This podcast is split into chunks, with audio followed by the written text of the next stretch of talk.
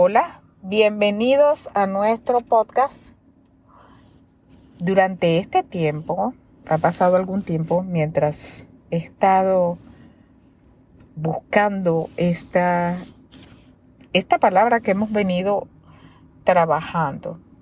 Porque Dios, desde el comienzo, desde que nosotros, desde que el ser humano se equivocó, y transgredió su ley. Desde entonces el Señor inmediatamente activó un plan y prometió un Salvador. Y dijo, le dijo a Eva, le dijo, bueno, voy a poner enemistad entre tú y la serpiente, entre tu simiente y su simiente. Y, y el Señor desde ahí empieza a hablar de el Salvador del mundo. Estamos en Isaías 52 y hablábamos de cómo nosotros fuimos, fuimos vendidos por nada. Y realmente así fue. Una sola desobediencia sin ningún motivo, porque el hombre tenía la oportunidad de comer de todo y hacer todo lo que quería. Sin embargo, por ningún motivo fuimos vendidos.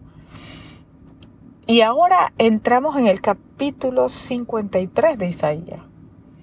Yo para mí, desde eh, eh, personalmente, este es el, el capítulo más importante y más grandioso de la Biblia, para mí. Habrán otras percepciones, pero para mí no hay nada como esto. El Señor habla en Isaías 53 y describe exactamente a este Salvador que no había nada deseable en él.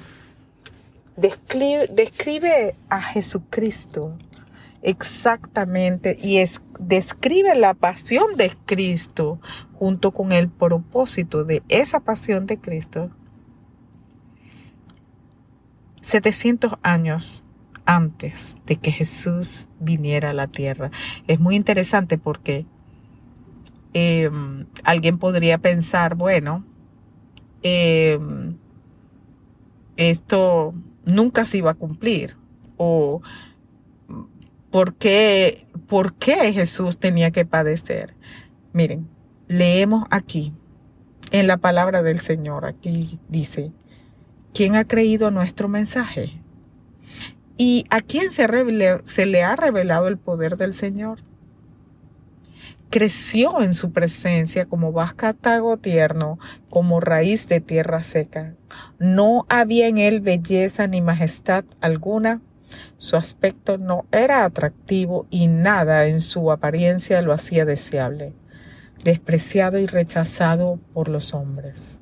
Esta es la primera cosa, despreciado y rechazado por los hombres, varón de dolores, hecho para el sufrimiento. Wow. Todos evitaban mirarlo. Fue despreciado y no lo estimamos. Ciertamente, Él cargó con nuestras enfermedades. Promesa número uno, liberación de la enfermedad. Ciertamente, Él cargó con nuestras enfermedades y soportó nuestros dolores. Número dos. Pero nosotros lo consideramos herido, golpeado por Dios y humillado. Él fue traspasado por nuestras rebeliones. Número tres. Y molido por nuestras iniquidades. Número cuatro sobre él recayó el castigo, precio de nuestra paz. Número 5. Y gracias a sus heridas fuimos sanados. Número 6. Todos andábamos perdidos como ovejas, cada uno seguía su propio camino, pero el Señor hizo recaer sobre él la iniquidad de todos nosotros. Maltratado y humillado, ni siquiera abrió su boca, como cordero fue llevado al matadero, como oveja enmudeció ante, ante su trasquilador, y ni siquiera abrió su boca. Después de aprenderlo y juzgarlo, le dieron muerte. Número 7. Nadie se preocupó de su descendencia. Fue arrancado de la tierra de los vivientes y golpeado por la transgresión de mi pueblo. Número 8. Se le asignó un sepulcro con los malvados. Número 9. Y murió entre malhechores. 10. Aunque nunca cometió violencia alguna ni hubo engaño en su boca. Pero el Señor quiso quebrantarlo y hacerlo sufrir. Y como Él ofreció su vida en expiación, gloria a Dios, verá su descendencia y prolongará sus días y llevará a cabo la voluntad del Señor y después de su sufrimiento verá la luz y quedará satisfecho por su conocimiento. Mi siervo justo justificará a muchos y cargará con las iniquidades de ellos.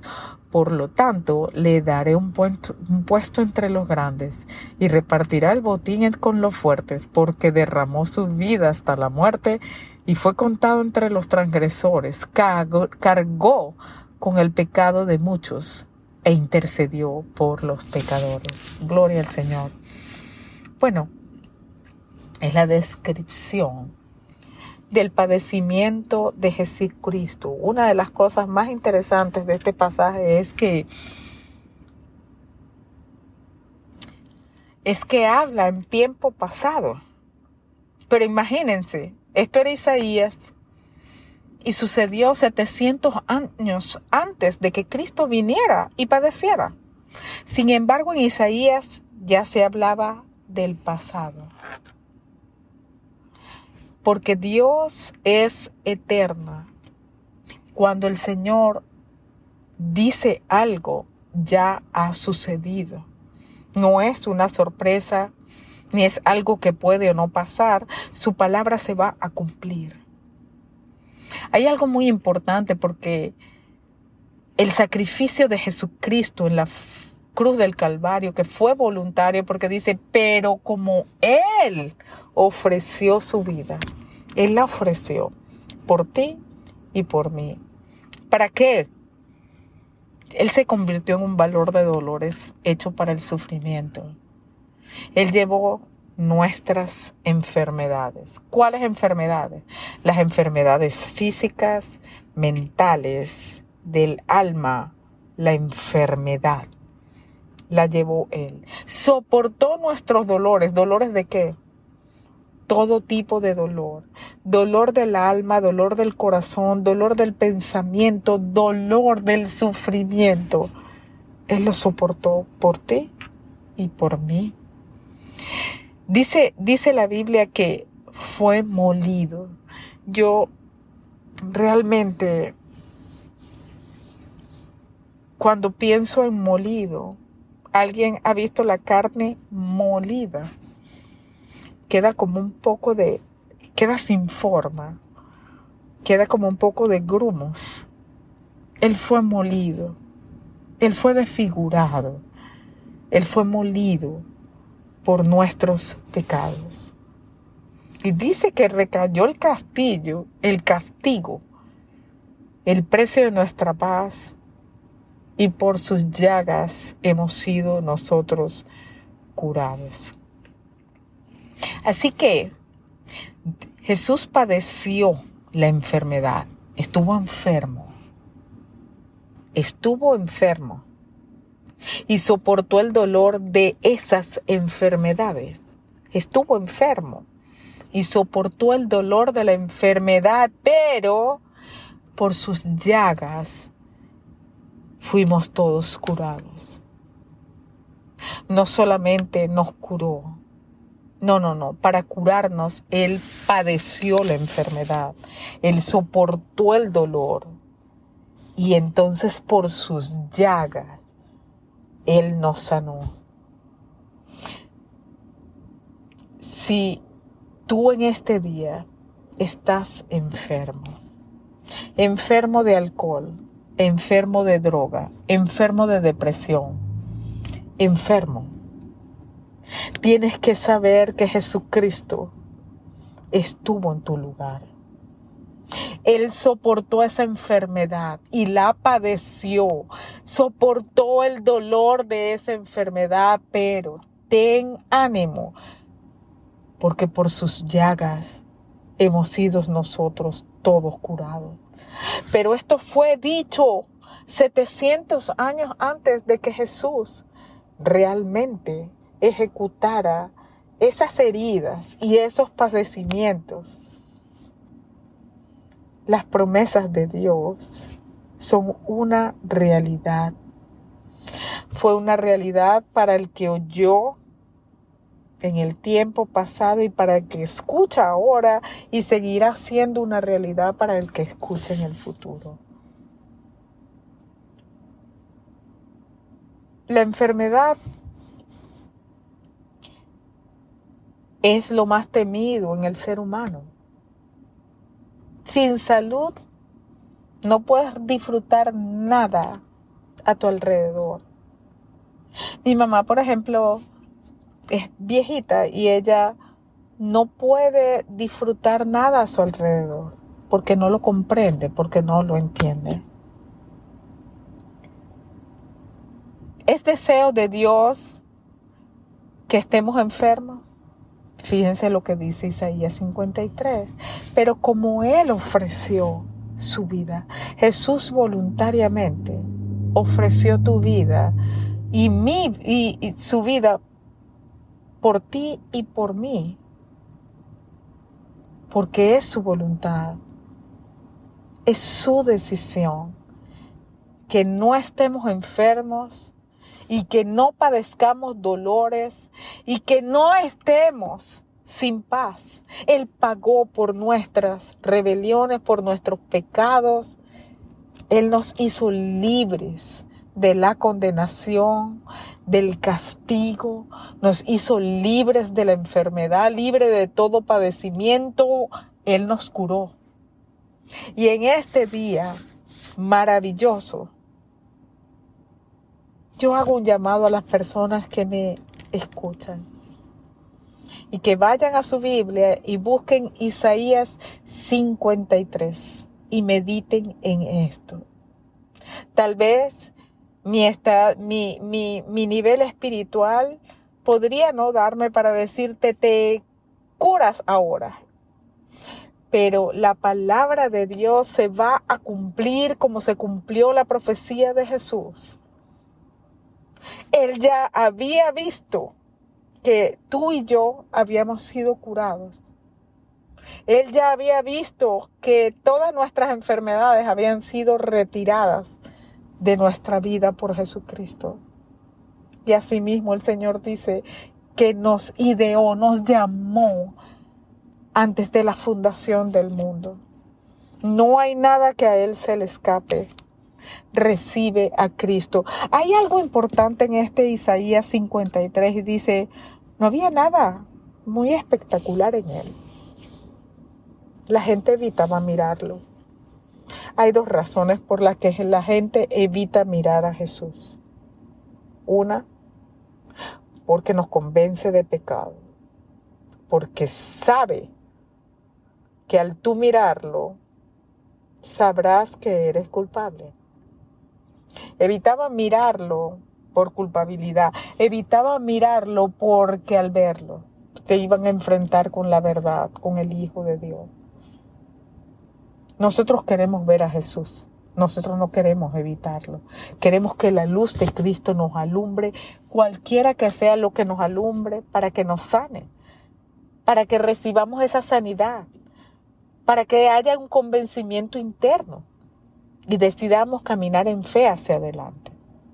Fíjense una cosa que dice que hasta lo acusaron. Decían, bueno, eh, lo tuvimos como, no había nada muy espectacular en él. Nada muy espectacular en él había. Físicamente, no era, él no era un hombre demasiado atractivo. No tenía ropas demasiado caras, era un hombre sencillo. Así que lo que impacta y lo que llama la atención en, los, en el ser humano, eso no estaba presente en él. Pero dice la Biblia que Él era así para que le deseáramos. Gloria a Dios. El sacrificio de Jesús en, eh, en el Calvario hizo mucho más de lo aparente. Por eso yo les digo hoy, busquen Isaías 53 y mediten en la palabra del Señor.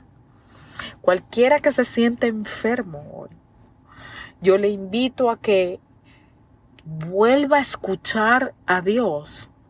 Le invito a que lo lea una vez más y le crea a Dios.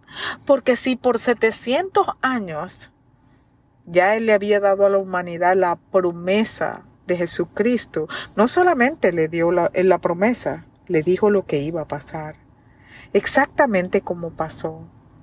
Cuando Jesús dijo, consumado es en la cruz, se cumple también la profecía que está escrita aquí. Dice, pero quedará satisfecho. Gloria a Dios. Quedará satisfecho por su conocimiento. Quedará satisfecho de ese trabajo.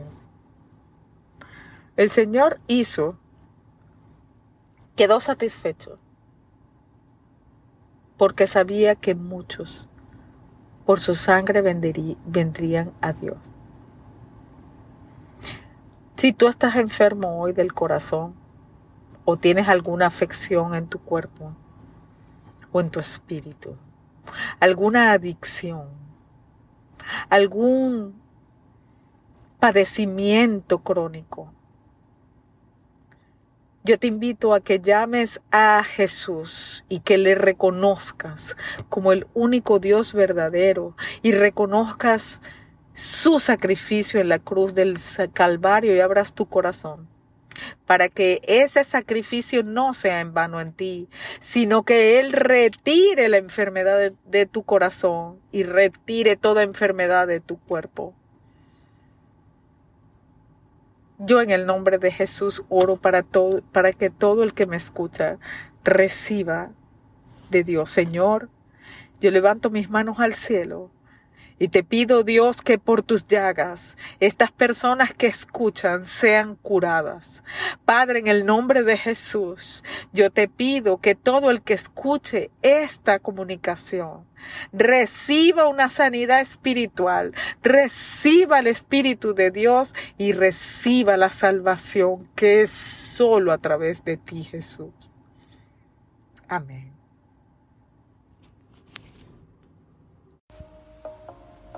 Hola, hoy vamos a hablar de Ana, la madre de Samuel. Y nos basaremos en el primer libro de Samuel. Ana era la segunda esposa del Caná.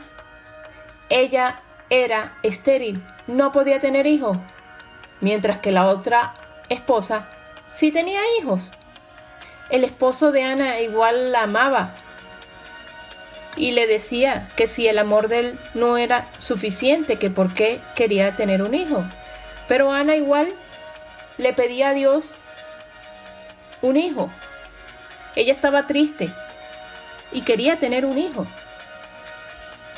A lo largo de la historia de Primera de Samuel, vemos la devoción de Ana a Dios.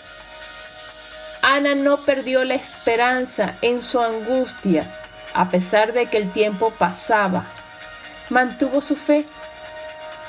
Es un ejemplo que no debemos perder la esperanza de las peticiones que realizamos a Dios.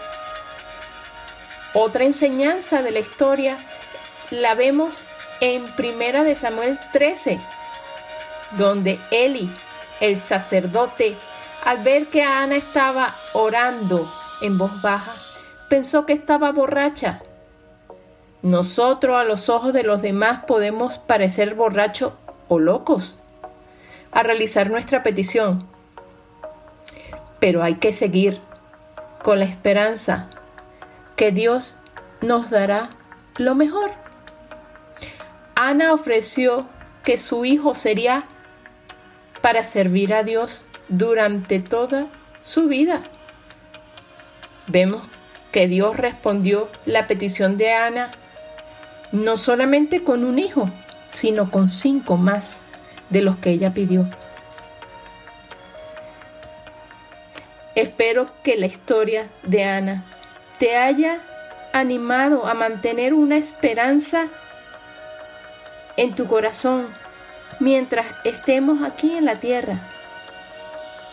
Todos los dolores, la espera y las oraciones que no tengamos respuesta aún, mantengamos nuestra fe y nuestra esperanza. Muchas gracias y hasta el próximo sábado.